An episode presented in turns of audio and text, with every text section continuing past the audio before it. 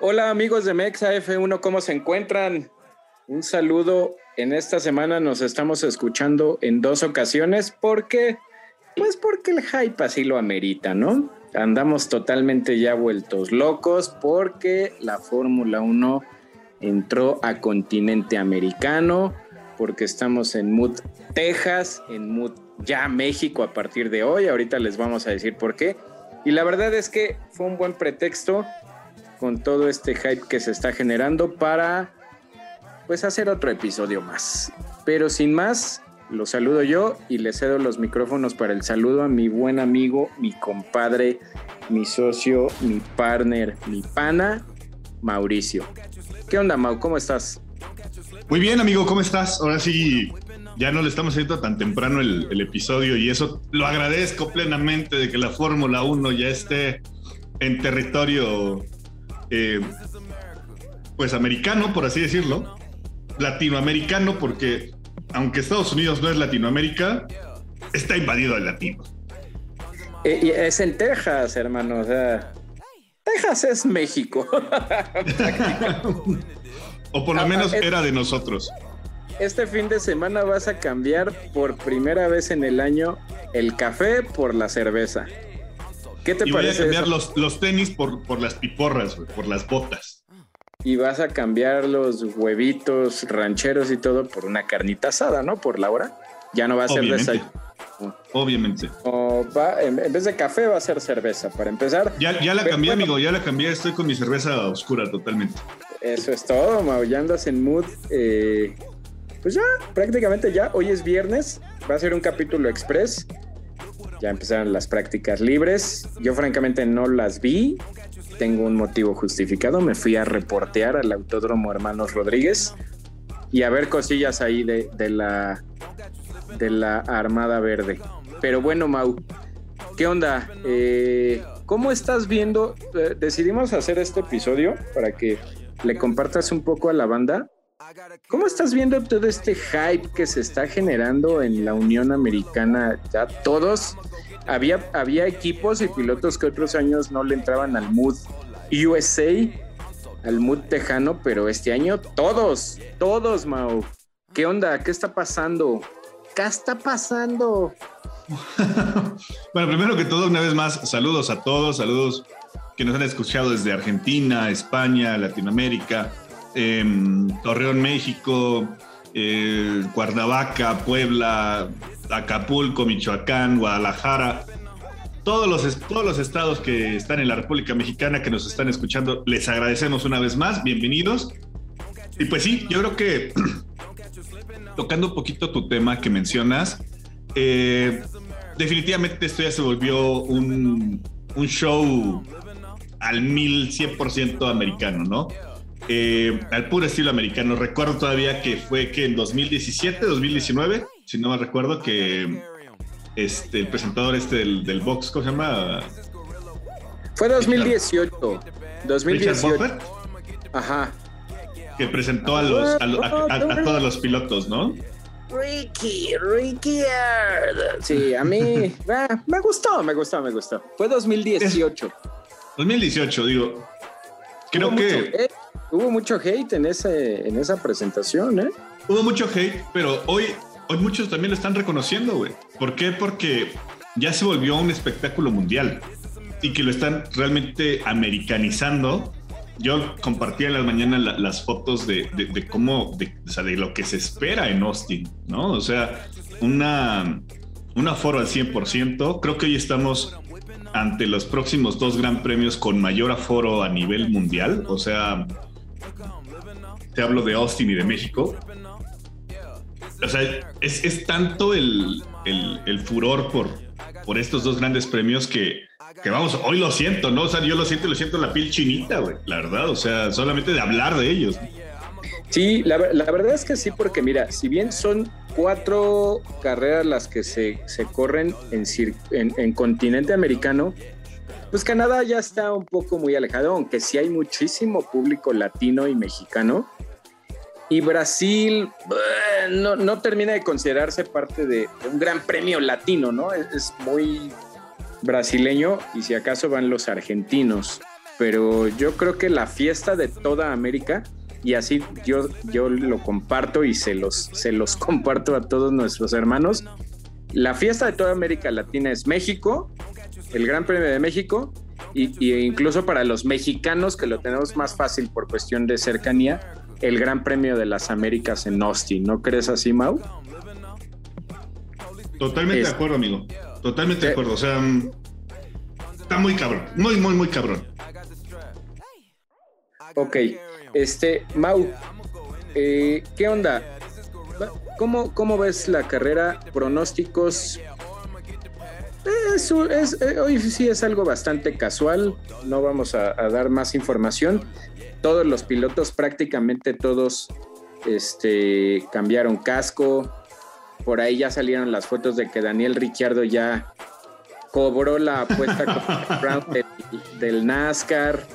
Vestido de vaquero, ese, ese güey, yo creo que si por él fuera, se queda ahí a, a pastar vacas ahí este, en Texas. Está enamorado ese güey, ¿eh? Creo que es de los pilotos que más ha demostrado esa, esa afición al, a, lo que es el circuito de las Américas, ¿no? O sea, yo lo veía en la mañana también en un par de entrevistas y hablando con acento este sureño, ¿no? O sea, literal sureño, ajá. Y en verdad que es, yo creo que uno de los pilotos que más lo disfruta. Hoy en día creo que por ahí podríamos hablar de, no sé, también ya entró en, el, en el tren Mazepin, ¿no? Mazepin, Russell, Norris, que qué bárbaro el casco de Norris, a mí me encantó, la verdad. ¿De qué Lo veo, o sea, el, diseño del, casco de, Norris, oh. o sea, a, mí, a mí en lo personal me encantó ese diseño. Yo hasta ahorita te voy a decir algo, Mau. Hace ahorita 10 minutos antes de que grabáramos el episodio, yo me quedaba con el de Norris. No, no había visto el de Mick Schumacher. Ve el casco de Mick Schumacher. No lo he visto, Pero es que todos tienen, no sé, o sea, esa, esa cuestión de más que americana, se fueron ahora más por el mood tejano, ¿no? Por el mood sureño, tú lo acabas de decir. Este, muy, muy, muy bonito, la verdad. Y te lo acabo de decir. Me gusta mucho a mí y me emociona, y creo que lo dije desde el episodio pasado, que ya no es, son ciertos pilotos o ciertos equipos. Todos los equipos y todos los pilotos de la parrilla ya le entraron al tren de, esta onda americana, de esta onda tejana, que gusta mucho al final, o sea, y que, que es un distintivo en todo el mundo de, de, de This is America, ¿no? El cowboy, toda esta situación de los sheriff y demás, a mí, a mí en lo personal me gusta mucho. Y pues va a dejar todo calientito para el Gran Premio de México. Qué bueno que dejaron pasar. Va a ser muy difícil y, de entrada pues el 2022 ya no va a ser así. Pero creo que este año se conjugaron situaciones perfectas. Dejar pasar dos semanas para recibir Austin y luego dos semanas para México te permite hacer una fiesta y una parafernalia impresionante la, carrera de Austin acaba el domingo y el lunes ya vamos a estar en mood Mexa, Mexa 100%, ¿no? Todo lo que estamos viendo ahorita en, Texas, pues va a ser ya en, eh, en México. Difícilmente se va a volver a conjugar esa situación de que queden así las carreras, pero es bueno, es bueno para la Fórmula 1 y tú lo acabas de decir ahorita. El público europeo sí es más conocedor, sí sabe más, sí tal vez tiene más conocimiento y más afluencia a los autódromos y, al consumismo de Fórmula 1, pero el público americano demuestra que en cuestión de fiesta no hay, simplemente no hay comparación y perdónenme todos los europeos, con nada, ¿no? Con nada que puedas ver en, en, el continente europeo. ¿No crees así, Mau? Yo creo que lo más cercano hoy sería Sandboard. Sí, Parecía una playa latina, eso. Lo decía yo en la mañana. Em, creo que esto, esto, este hype, este furor, este necesidad, era lo que buscábamos los aficionados de Fórmula 1. tiene mucho tiempo, mucho tiempo que no, o sea, creo que desde que regresó el Gran Premio de México a México, ¿no? Por así decirlo, que fue por ahí del 2000, ¿qué? 2000... 2015 fue la primera carrera. Desde el 2015 creo que no, no, no causaba tanto furor un Gran Premio. ¿Por qué? Porque los boletos eran muy caros, porque pues Checo no estaba en una posición donde pudiera decir, ah, vamos a ver al mexicano triunfar, ¿no? O sea, y creo que hoy en día ese, en verdad que me van a, crucificar mucho seguramente, pero hoy uno de los ingredientes más importantes en este furor de la Fórmula 1 en continente americano tiene mucho que ver con Sergio Pérez. En verdad soy fiel amante de Checo y no lo digo solamente por eso, lo digo porque, vamos, es, decíamos, es la primera vez que un mexicano tiene la opción, o un piloto latino de este lado, tiene la, posibilidad de estar en un, en un pues en una escudería que esté compitiendo por el campeonato de, constructores, ¿no? Ok, lo tocas bien, Mau, pero yo sí voy a sumar un ingrediente. Es Checo, pero tú lo dijiste en el episodio pasado. Es Checo y todos los ingredientes que le están sabiendo meter alrededor de la Fórmula 1, como esos ingredientitos extra, están sabiendo atraer público de la Fórmula 1 a la Indy, a NASCAR. Este, estaba viendo tan solo ayer, no me creas mucho, y me causó muchísimo gusto a mí que ahorita uno de los asientos, eh, ya ves que está el rumor de que Andretti va a comprar eh, toda la estructura de Alfa Romeo y al parecer ya es un hecho. Va a comprar Alfa Romeo y por ahí se dice que uno de los pilotos eh, titulares podría ser, ay, se me fue el, ah, Colton Herta, que es el hijo de Brian Herta, que es el mítico piloto de, de Indy, bueno, antes de que fuera Indy, ¿no? De, la serie Kart. Ajá. Pero dicen que se va a conjugar todo perfecto para que esto se vuelva un manicomio porque va a ser equipo americano con piloto americano en un deporte americano. Nos gusta, la Fórmula 1 es americana. Entonces, para allá van los, los Estados Unidos y para allá va América. Llevaban 70 años de existencia que tiene eh, la Fórmula 1 queriendo entrar, entrar, entrar y a la gente nada más no se le hacía atractiva, ¿no? Tantísimos circuitos hemos visto alrededor de la Unión Americana en ciudades emblemáticas y no terminaba de amalgamar. Parece ser, y lo, lo escuché por ahí, que con Austin en los primeros años, pues tampoco estaban ya pensando en abandonarlo, pero yo pienso que Austin como ciudad y como tal el circuito de las Américas lo están sabiendo explotar y geográficamente está en una en un lugar estratégico para que puedan explotar de ahí al mundo, no nada más el Gran Premio de Estados Unidos, sino toda la Fórmula 1. ¿No te gustaría un poco? Yo una vez hace un par de años, un poquito más, cuando fue la compra de Liberty Media a, la Fórmula 1, yo lo decía, ¿no te gustaría un poco que esto fuera? Sé que son deportes diferentes y que son ligas diferentes y demás, pero ¿no te gustaría que esto fuera un poquito algo de modelo deportivo, yéndonos al puro modelo deportivo, algo como la NFL, por ejemplo? Lo, lo dijimos la vez pasada, los gringos son masters no nada más en hacer un negocio, en hacer un deporte espectacular y atractivo, ¿no? Me ganaste las palabras, te iba a decir, ¿quieres que un evento sea exitoso y quieres que tenga impacto a nivel mundial? Mándalo a Estados Unidos. Llévalo a Estados Unidos. Ellos son los reyes, son los reyes totalmente del marketing, son los reyes de la parafernalia, son los reyes de lo exótico, son los reyes de, lo grande, bien dicen, ¿no? Em, bigger, eh, ¿cómo, dice el, dicho? Este. Sí, no, no recuerdo. Se me, se me fue el, dicho como tal, pero, o sea, es eso, güey. Es, así es Estados Unidos, así va a explotar. Y, y eso creo que al día de hoy, si no lo había entendido la gente en Austin, años pasados, creo que después de ver los grandes premios en México y ver cómo ha ido impactando ahora en Sandboard. Em, mismo Sochi se vio una, cuestión diferente, siendo Sochi un clima muy frío, ¿no? Eh, gente, muy de una cultura muy diferente, ¿no? Muy diferente. Creo que Estados Unidos hoy este gran premio del domingo va a ser va a ser su, su, momento de graduación, de, mostrar lo que realmente es un evento de, automotor en, Estados Unidos. Creo que eso va a ser. Cuenta con todos los elementos para poder hacer. Tiene público, tiene, eh, o sea, todo, todo, todo, todo, todo, todo, todo. Chulada. Y, y, aparte, nada más ahí añadiendo algo a lo que acabas de decir, dice, son los reyes del show y del espectáculo. Sí, pero también no es nada más que hagan show y espectáculo. Para hacer show y espectáculo lo podría hacer cualquiera. Saben elevar el nivel de competencia de cada uno de los, de los espectáculos deportivos, por así decir. No es que nada más lo hagan muy bonito, es que saben cómo crear más competencia para que eso atraiga más público, haya más rating y haya más dinero para que puedan crear más parafernalia alrededor de eso. ¿No, no, no, no lo crees así, Mau? No, totalmente de acuerdo, totalmente de acuerdo. Y créeme que yo lo vi ahorita en las, en las prácticas libres que vi una parte, no, no las vi completas.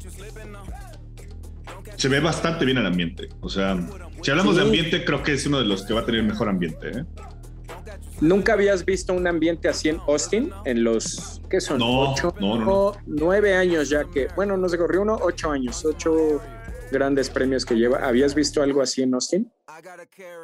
Nada, no, no, no. Creo que es la primera vez que veo algo así. Ok, vámonos rapidísimo, Mau, ya para terminar, porque era algo muy, muy, muy express. ¿Cuál va a ser tu... Ya habíamos dado el pronóstico, pero ahorita viendo un poco de las libres, ¿qué le auguras? No, no des pronóstico, pero ¿qué le auguras a la quali y a la carrera? No, mames tu pregunta, güey. Pero, ¿qué piensas? No, no, es que, es que, es que, es lo que voy, es, es que es más de lo mismo, güey. O sea, está súper padre que hoy siendo viernes, que ya vimos unas prácticas, o sea, Mercedes se vio muy superior, o sea, sacó el 1-2 a final de cuentas. Pero Red Bull no se ve que se vaya a poner fácil, güey, ¿no? Es la verdad, o sea, y las escuderías de abajo también están muy competitivas. Entonces, hoy, hoy, hoy sigue siendo todavía un, albur el decirte, tal escudería va a dominar. No lo sé, o sea, no lo sé. Las declaraciones que ha hecho Max, el ritmo que mostró Checo en las primeras vueltas de, las prácticas libres, el ritmo que mostró Hamilton también ya con las prácticas adicionales. En verdad que se ve que va a ser un premio muy competitivo, muy competitivo. Estoy a la expectativa totalmente. Te aviento ahí otra preguntita. ¿Podríamos estar sé, que no ha pasado la carrera, pero aviéntatela en tu pronóstico y en lo que ves. Podríamos tal vez estar hablando el domingo en la tarde del mejor gran premio en Austin, en lo que va en la corta historia en Austin en la Fórmula 1. Podríamos estar hablando de la mejor carrera ahí, ahí en el circuito de las Américas. No, mira, creo totalmente que eso ya está, por los grandes premios que ha habido y cómo pinta este. Te lo pregunto. eso, yo, yo creo que es que lo decíamos, todos los, todos los, los aditamentos todos los adicionales que hay en torno a la carrera, creo que ya está más que visto que va a ser el mejor gran premio en Austin. O sea, encontramos con que la diferencia de puntos entre los constructores es que 20 puntos, 25 puntos aproximadamente. sí, no lo tengo a la mano, pero es en una carrera. O sea, en una, o sea, hoy, hoy puede ser la diferencia, ¿no? Por así decirlo, en el domingo puede ser una diferencia. Eso es. Y de piloto son dos puntos. O sea, dime, hace un año, después de 16 carreras, si no mal recuerdo, y aquí tenía yo el, dato y te lo quisiera dar, nada más no, se me desesperen lo estaba yo viendo que el año pasado, ah, después de 16 carreras, estábamos hablando de que, aquí está, mira. Mercedes ya tenía 540 puntos a estas alturas. O sea, ya estaba más que definido, ¿no? Y Red Bull tenía 282 puntos. Le duplicaban casi. Casi, casi duplicado. Hoy tenemos 433 puntos de Mercedes y 397 de Red Bull. Te decía, son 24 puntos, 27 puntos los que pueden hacer la, separación. Encontramos también a un McLaren, por ejemplo, el año pasado tenía 184 y a un Racing Point tenía 194.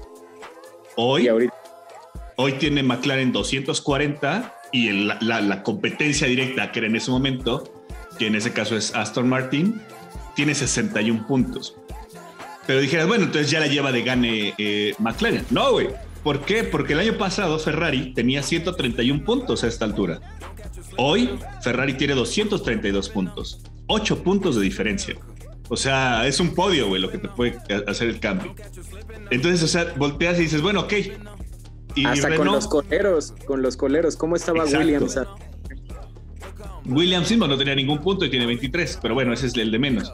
Hoy, por ejemplo, creo que el, lugar de, Renault, que ahora es al, Alpine, contra Alfa, Alfa llevaba 103, hoy tiene 92, creo que es el más plano. Sí. Y, Renault, que fue el que, el que disminuyó también de 172 a 104. Pero o te dice que hay, hay cuatro, cuatro escuderías que están peleándose por el lugar, güey, ¿no? Entonces, esta carrera, si las cuatro escuderías hacen un muy buen papel, güey, o sea, con dos que lo hagan, güey, ¿no? Van a, van a, cambiar totalmente el ritmo del, del, del campeonato. Entonces, no sé, a mí me tiene de mucha expectativa. Decíamos mucho morbo, sí, güey. O sea, obviamente. Tú lo decías el, capítulo pasado. Yo no sé cómo vaya a acabar. Quiero que los dos punteros terminen en el podio, ¿no? O sea, 1-3, 1-2, 2-3, no sé, güey. Pero que sí, Hamilton y, y, Max sigan estando en los podios porque lo único que va a hacer es de que el Gran Premio de México se vuelva igual de relevante y el que sigue, que es el de Interlagos, Interlagos va a ser igual de emocionante, y así ojalá se la llevaran de aquí hasta Abu Dhabi, Entonces, estamos en, un, en, un, en una temporada totalmente atípica de la Fórmula 1, como tenía mínimo, mínimo, siete años que no lo veíamos. Pues sí, la 2012, ¿no? Y ya al final, y ya al final de la temporada haremos un análisis y tenemos ahí la encuesta de que si esta podría ser una de las mejores temporadas en la historia de la Fórmula 1. Pero bueno. Ya lo es, ya lo es, ya lo es. Vamos a ver, vamos a ver. Todavía pueden cambiar las cosas. ¿Qué tal si empeora o mejora todavía? Mau, ya nada más por último, dos chismecitos. Vamos a irnos a esa gustada sección que ya te, te gustó, el chisme. ¿Cómo viste las declaraciones de dos cuestiones? Quiero que me digas, y nada más muy, muy, muy rápido, porque son cuestiones extrapista. Bueno, una no tanto. ¿Cómo viste la cuestión de Max Verstappen de decir, ahorita ya a estas alturas, más o menos salir a decir de, pues casi casi ya no me interesa el campeonato. Si me lo llevo bien, pero si no tampoco pasa nada, porque algo tiene el motor Mercedes? Pregunta Mau. ¿Crees que es una manera de aplicarla de Mercedes, de sacudirse un poco la presión? Quiero que me des tu opinión. Y la segunda, le dio un no rotundo a todas las entrevistas de Netflix para que él sea un poco el protagonista de esta batalla encarnizada en Drive to Survive. Quiero que me des tus dos comentarios de eso muy, muy breve ya para terminar. Es normal, amigo. Em, lo conocemos en otros deportes. ¿Qué pasa cuando en el fútbol se va a enfrentar, no sé, Real Madrid contra Barcelona, ¿no? siempre le preguntan al que creemos que es favorito Oye, ¿cómo te sientes en este capítulo que vienes tú como favorito? No, no, no. Ellos son los obligados. Yo, yo estoy tranquilo, ¿no? Es lo que pasa hoy, güey. Hoy seamos francos. De este lado del charco, Max Verstappen, Checo Pérez, por así bautizar los equipos Red Bull, Ajá, sí. Tienen, el apoyo mil, güey. La presión está sobre ellos, obviamente, güey. ¿No? O sea, se espera muchísimo de la, escudería. No por nada el, el, el showrun de Dallas, no por nada el showrun de México, porque saben el furor que están causando. El decir, güey, vamos a ir por todo y que no se te dé sería muy, muy, muy, muy complejo por el tema de afición. Yo creo que es hoy, hoy quitarse un poquito de esa presión social de que debes de hacer un buen, un buen gran premio y pasarle un poquito la pelotita al de enfrente, ¿no? Em, para no escucharte soberbio y no escucharte sobrado. Max lo dijo también, ¿no? Dijo, anteriormente hemos tenido buenas carreras, ojalá y esta se nos dé a bien porque es territorio Mercedes. Yo solamente creo que es desmarcarse un poco de la bola y, y estar focalizado en lo que necesita. Obviamente no, no es de que no le interese, o sea, Si no le interesara, pues, no estaría peleando hoy la pole position, ¿no? Por así decirlo, así de sencillo. Es, que sería absurdo pensar. Y el tema de, de, Netflix con Drive to Survive, pues lo sabemos, ¿no? O sea, creo que a final de cuentas Drive to Survive es una novela. Es una novela donde alguien tiene que, que, que, traer el papel de villano y alguien debe traer el papel de, de, héroe. Y ese papel no se va a definir hasta que se termine el campeonato de pilotos. Lo dijo bien.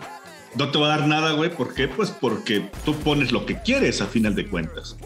Transgiversas muchas cosas y pasó anteriormente con el caso de o con Checo, ¿no? Que decía, no, es que Checo está ahí por el patrocinio. Güey, nunca sacaron la tablita comparativa de Checo estaba generando más puntos para Racing Point que el mismo Ocon. ¿no? Ok. Pues, pues nada más era todo Mau. Que, sí, yo pienso igual que tú. Eh, pienso que hace bien Max por dos cosas, porque al final van a terminar poniendo lo que quieren y porque ahorita él tiene que estar concentrado en pues en la definición del campeonato para su equipo y para él mismo, el de pilotos. Y sí, coincido mucho contigo en esa situación de que sí, pues, nunca habíamos visto un Max Verstappen así que, y, y eso habla tal vez un poco de que está madurando. Max Verstappen por definición es un piloto altanero, ególatra, en el buen sentido, ¿no? Deportivamente hablando, sobrado y demás. Y ahorita ya lo ves así de, no importa mucho si pierdo. Y hasta, y, pero de paso le avienta la patadita a Mercedes porque ese motor tiene algo, ¿no? Así como de que si pierdo fue por algo. Pero sí, yo también lo veo que es una manera tal vez de estarse, de estarse sacudiendo un poco la presión. Pues, pues ya, era, todo, Mau. Algo más. Oye, antes nada más, ¿qué te parecieron las declaraciones de Gasly? Es que, no, a ver, ponme tú en contexto, por favor.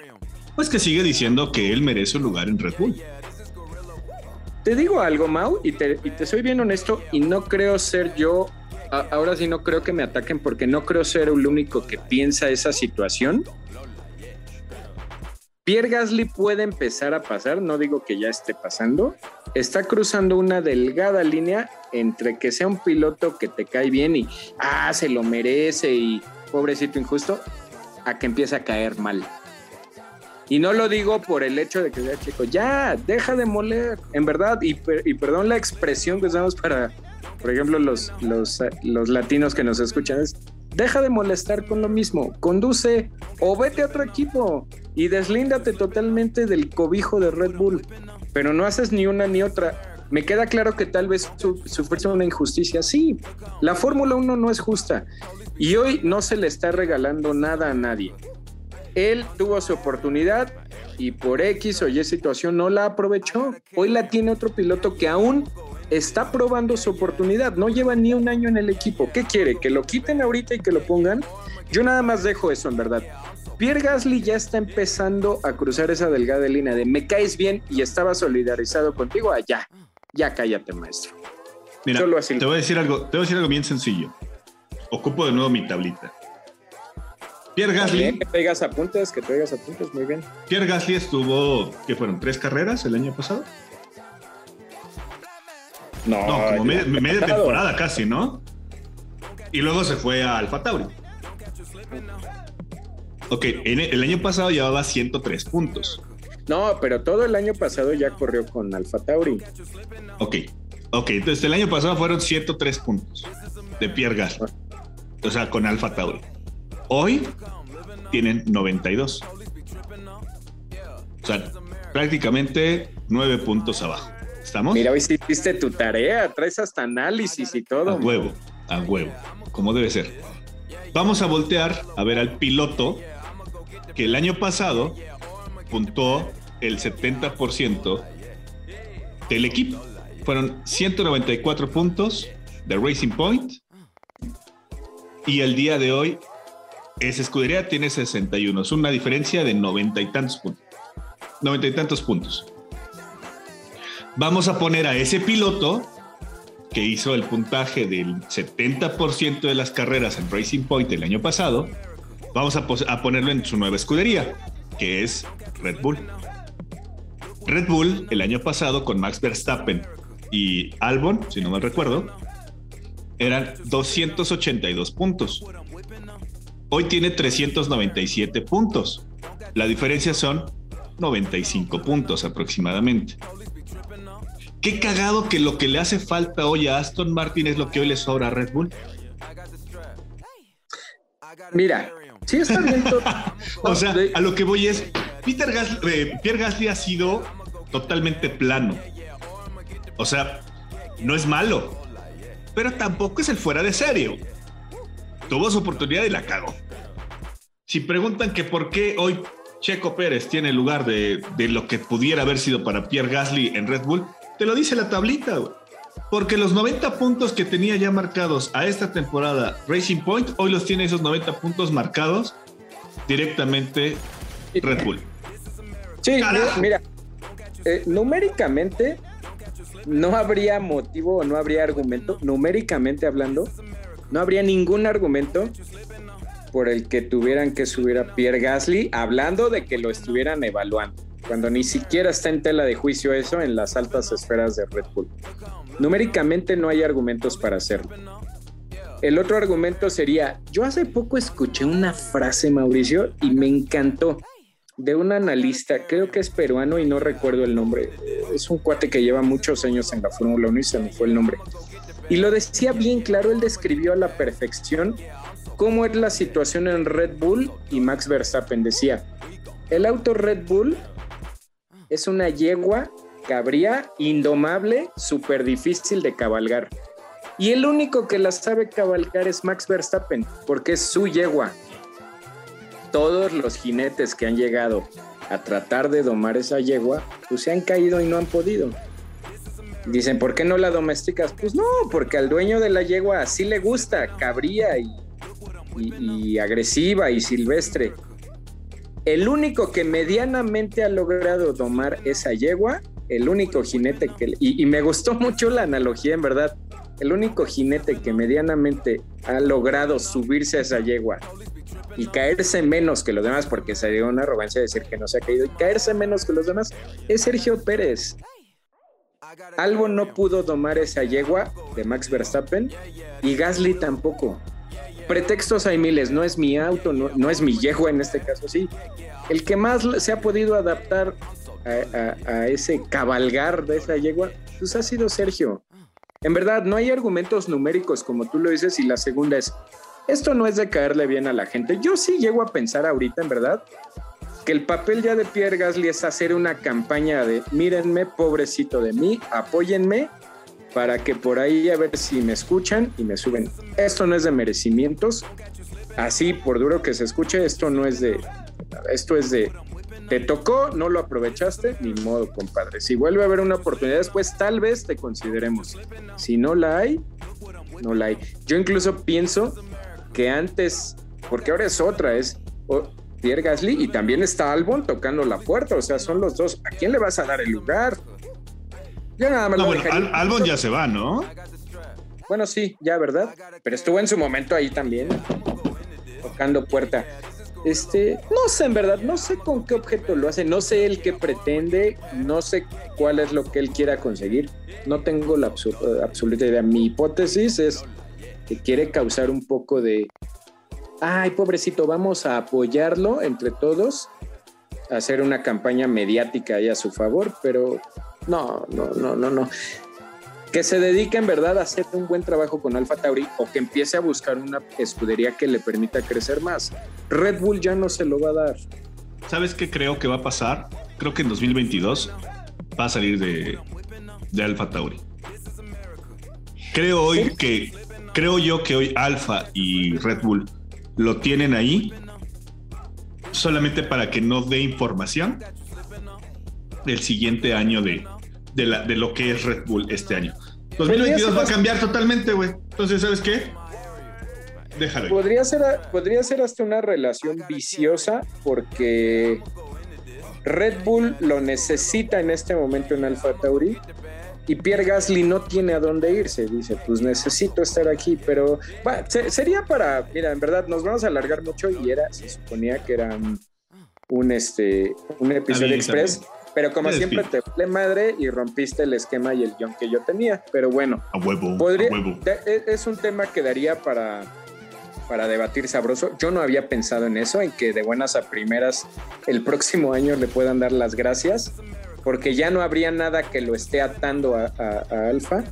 No me gustaría, en verdad, porque siento que, como tú le dijiste, si bien no es un piloto fuera de serie, es un buen piloto que merecería estar en la parrilla de 20 pilotos, pero bueno, ese, ese es otro tema que ya veremos cómo se va desenvolviendo. Por lo mientras, en verdad, que se calle y que se enfoque en ocupar un buen lugar en, en el Mundial de Pilotos y ayudarle a Alfa en el de constructores. Mau, ¿algo más que quieras añadir rapidísimo? Dijera la banda Mexa, ya siéntese, señora. Ya siéntese, señora, literal, ¿eh? A Pierre Gasly sí le aplique el ya siéntese, señora. Ya no. Ya, por favor. Ya, ya, no, ya no. Ya no. Ah, ya no esté como cuchillito de palo. Así es un cuchillito de palo. Pero bueno, Mau. ¿Ya no voy por mi otra cerveza entonces, amigo? No, ya, no. Estuviste comiendo y, y, tomando todo el episodio y yo nada más aquí viéndote. Bueno, porque quieres. Pero bueno. Pero bueno. Mau, despídete. Pues nada, agradecer una vez más a todos. Bienvenidos a este gran espectáculo que se llama la Fórmula 1 en continente americano. This is America. Y a partir de lunes, Mood Mexa. Todo el hype a todo lo que da. Imagínate ya nada más para rápido que a partir del siguiente año se empiecen a aventar un tiro Estados Unidos en México por a ver quién se avienta el mejor evento. Nosotros encantados como aficionados, ¿eh? Totalmente. apoyen a la Armada Verde, apoyen a la Armada Verde, estaremos ahí también ya en el showrun. Ya saben todo el asunto, denle con todo, chicos. Sí, habla del showrun, ahí vamos a estar. Esténse pendientes de lo que vamos a subir ahorita en un ratito al, a las redes. Nos fuimos a dar una vuelta por allá al autódromo y ya huele, ya huele a Gran Premio Mau, ya huele. Ya huele a, a gasolina. Sí, ya me gustó eso, me puse con la piel chinita, pero bueno, vámonos, Mau. Esto fue Mexa F1. Y nos vemos en la parrilla de salida. Bye.